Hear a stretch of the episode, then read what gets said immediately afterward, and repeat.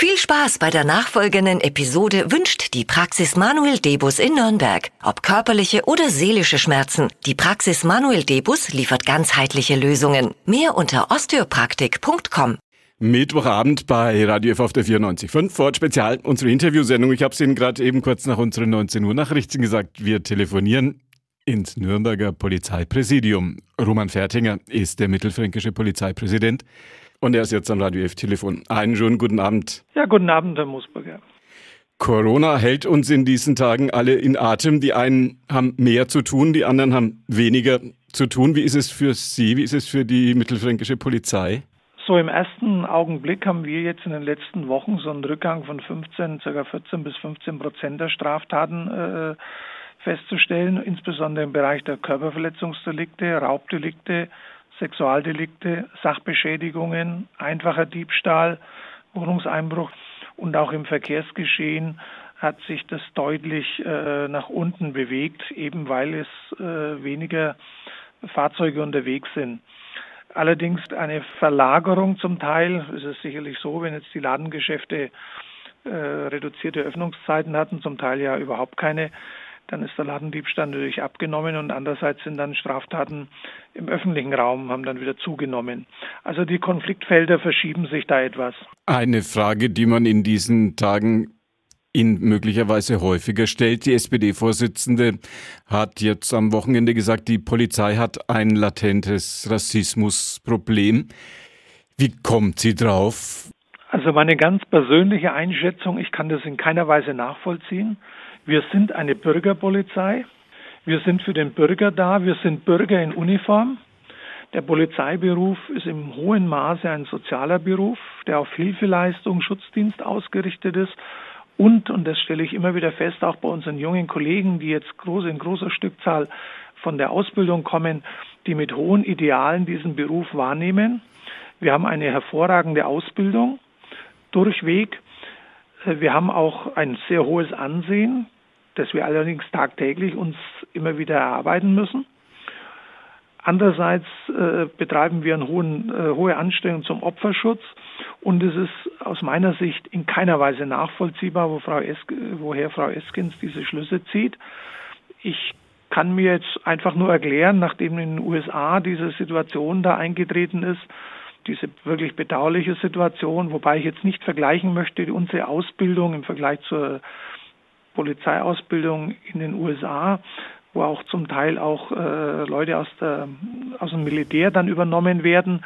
Wir äh, haben ja in der Regel die Ausbildung nach der Schule, nach einer Berufswahl, dann die Ausbildung zur Polizeibeamten. Die Grundzüge sind da völlig anders. Sie sind auf Deeskalation ausgerichtet. Wir haben auch nicht diesen Sicherheits, diese Sicherheitsdefizite. Auch in den USA werden ja weit mehr Polizeibeamte auch im Dienst getötet. Das ist ja auch eine Realität. Aber hier ein Rassismusvorwurf äh, zu konstruieren. Und ich sehe das wirklich, ich bin jetzt über 40 Jahre im Polizeidienst und auf allen Ebenen tätig gewesen. Und ich kann da wirklich für die Kollegen, denen ich hier begegnet bin, sowohl als Vorgesetzter, aber auch als Mitarbeiter in hohem Maße sagen, dass die außerordentlich verantwortungsbewusst diesen Beruf wahrnehmen. Im Gegenteil, das merken sie auch an unseren Einsätzen, sei es Einsatz der Schusswaffe, Einsatz von äh, technischen Mitteln, die wirklich im Ausnahmefall äh, nur äh, durchgeführt wird und dann vielleicht, wenn der ein oder andere Beamte in Lebensgefahr ist. Also äh, ich kann diesen Vorwurf für die bayerische Polizei und auch für die Polizeien, Kollegen im Bund und in den Ländern nicht nachvollziehen. Ob das dann sachlich hier jetzt begründet ist, ich kann es nicht nachvollziehen. Dass es Einzelversagen gibt unter Umständen, also ein Polizeibeamter sich hinreißen lässt. Aber das hat dann mit Rassismus nichts zu tun, sondern da ist er dann in der konkreten Lage überfordert unter Umständen. Das ist äh, rein menschliche äh, Geschichte. Aber der, den Polizeikräften in Deutschland hier latenten Rassismus zu unterstellen, das weiß ich also aus meiner Sicht ganz persönlich weit von uns. Ihr Frankfurter Kollege, der dortige Polizeipräsident Gerhard Bereswil, hat gesagt, die Respektlosigkeit umgekehrt gegenüber der Polizei nimmt immer mehr zu. Er hat sie gar erschütternd genannt. Wie sind Ihre Erfahrungen hier bei uns in Mittelfranken? Wir haben in den letzten Jahren ebenfalls eine sehr negative Entwicklung festzustellen. Wir haben beispielsweise im Jahr 2018 974 Angriffe, Gewaltfälle gegen Polizeibeamte gehabt. Im Jahr 2019 waren es dann 961 und äh, es war also ein Anstieg von 1,3 Prozent auf diesem hohen Niveau. Das heißt also, tagtäglich werden zwei bis drei Beamte konfrontiert mit Widerstandshandlungen, mit schweren Beleidigungen und Angriffen. Ähm, was auffällt, ist, dass zwei Drittel der Täter äh, unter Alkohol oder Drogen stehen, sozusagen selbst dann erschrecken, wenn sie wieder nüchtern sind, äh, wie sie sich verhalten haben. Der Gesetzgeber oder jetzt die Regierung hat ja darauf reagiert. Man hat die Strafvorschrift verschärft. Jetzt ist es so, wenn ein Polizeibeamter auf der Straße angegriffen wird, ohne dass er im Moment einschreitet, also wie kürzlich in München passiert, dass also ein Beamter Streife geht und dann von hinten eine Messerattacke äh, leiden musste, das wird jetzt deutlich höher unter Strafe gestellt.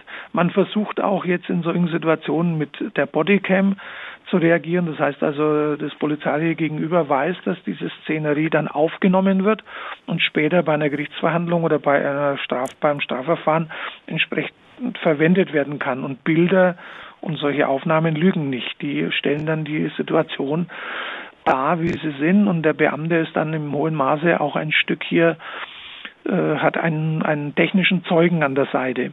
Das wirkt sicherlich, aber drei Viertel der Täter oder über drei Viertel der Täter sind männlicher Natur, 15 Prozent Frauen. Auch hier stellen wir immer wieder unter Jugendlichen fest, dass die Aggression dazu nimmt.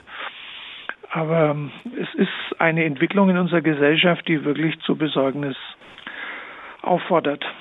Hat Ihrer Ansicht nach, hat Ihren Beobachtungen nach die Aggression in unserer Gesellschaft, in der Öffentlichkeit zugenommen? Ellbogen jeder gegen jeden? Ich meine, Gewalt hat es immer gegeben. Was auffällt ist, dass äh, wenn dann einer unterliegt oder der Schwächere ist, dass man dann irgendwann davon absieht. Äh, was wir feststellen ist, dass selbst in Streithändel dann plötzlich der eine am Boden liegt und trotzdem dann und aufgibt letztlich kauernd am Boden und dann äh, stößt man noch mit Schuhen, mit Spitzenschuhen äh, gegen Kopf und äh, Brustbereich. Das sind Dinge, die in dieser Form und in dieser Häufigkeit äh, vor Jahren nicht vorgekommen sind. Und dann spielt, das ist auch deutlich geworden, der Einsatz von Hieb- und Stichwaffen mehr und mehr eine Rolle.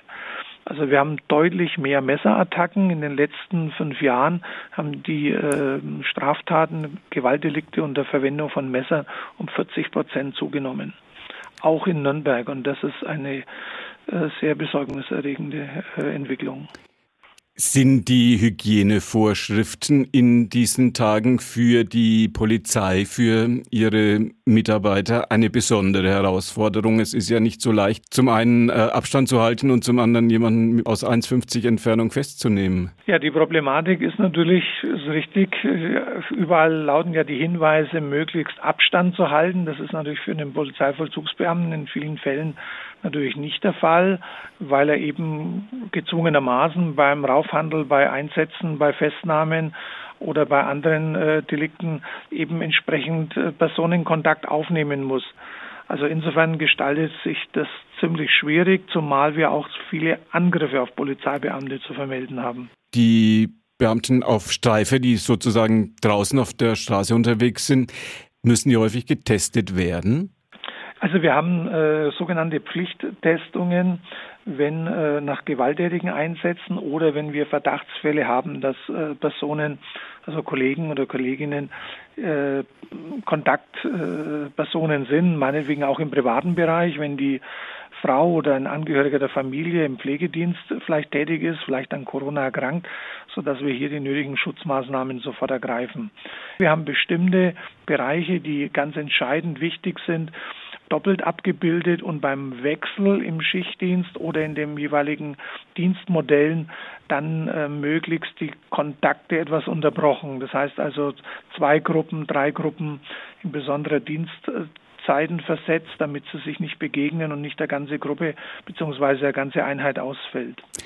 Große Herausforderung für die Polizei, auch wohl in diesen Tagen. Immer mehr Demonstrationen ohne das Abstandsgebot einzuhalten. Das ist ein bisschen in Mode gekommen. Wie soll die Polizei damit umgehen? Ja, wie soll, wie geht sie damit um? Natürlich ist es ein Bürger- und Grundrecht, ähm, die Versammlungsfreiheit in unserem Land und es ist auch zwingend notwendig, dass Menschen sich versammeln dürfen. Aber äh, diese Einschränkungen dienten ja in erster Linie an den Schutzgedanken. Das haben wir natürlich in den letzten Tagen äh, in größeren Städten festgestellt, dass diese Abstände zum Teil auch außerhalb Bayerns nicht eingehalten wurden. Aber wir können konstatieren für Nürnberg und für Mittelfranken, dass hier die Bevölkerung im hohen Maße sehr, ähm, ja, ich sag mal, verantwortungsbewusst damit umging. Einzelne haben es natürlich immer wieder verstoßen, die wurden auch zur Anzeige gebracht, beziehungsweise eben wenn es sich um radikale Kräfte äh, handelte, die diese Demonstrationen dann äh, versuchten für ihre Zwecke auszunutzen. Allerdings stellen wir fest, dass also die, weitestgehend hier sehr gut die Vorgaben eingehalten wurden. Sagt Roman Fertinger, der mittelfränkische Polizeipräsident. Zwei Fragen noch, zwei kurze Fragen. Lockerung Ihrer Ansicht nach zu früh, passend, zu spät? Ja, ich denke, dass äh, man stellt fest, auch im persönlichen Bekanntenkreis, dass die Menschen sich nach mehr Lockerung sehnen. Andererseits stelle ich aber auch fest, dass die Menschen sehr ähm, verantwortungsbewusst damit umgehen, diese äh, Empfehlungen der Gesundheitsbehörden auch einhalten. Von daher wird sich jetzt zeigen müssen, wie die Ansteckungsgefahr in den nächsten Wochen sich weiterentwickelt. Im Grundsatz denke ich, ist es gut, denn eine Gesellschaft auf Dauer in diesem, in diesem Reglement zu halten, wird äußerst schwierig. Wir sind halt es gewohnt, in einer freien Gesellschaft zu leben.